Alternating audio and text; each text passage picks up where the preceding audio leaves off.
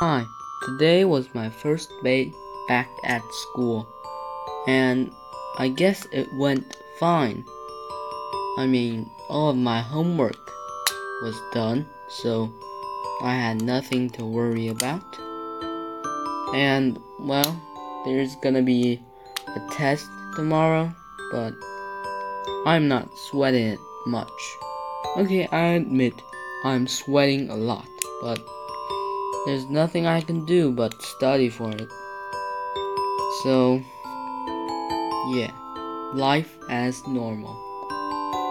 You know, a few days back, I went to this lake.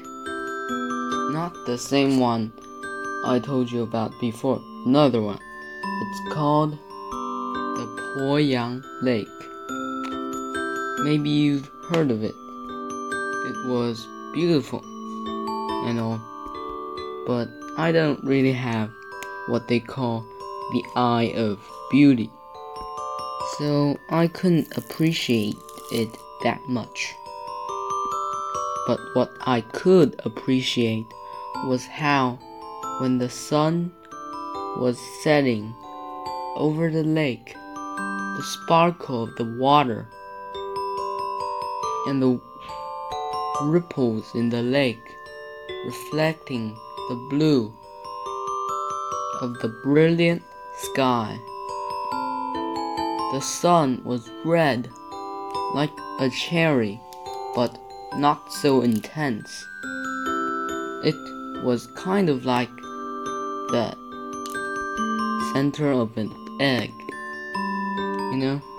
And at that moment, I truly felt that nature is beautiful.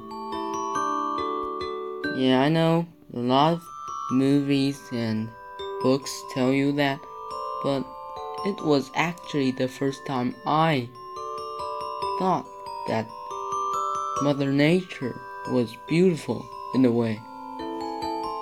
That's all for today. I have to study for the test. Goodbye. Hope you liked it. I really do.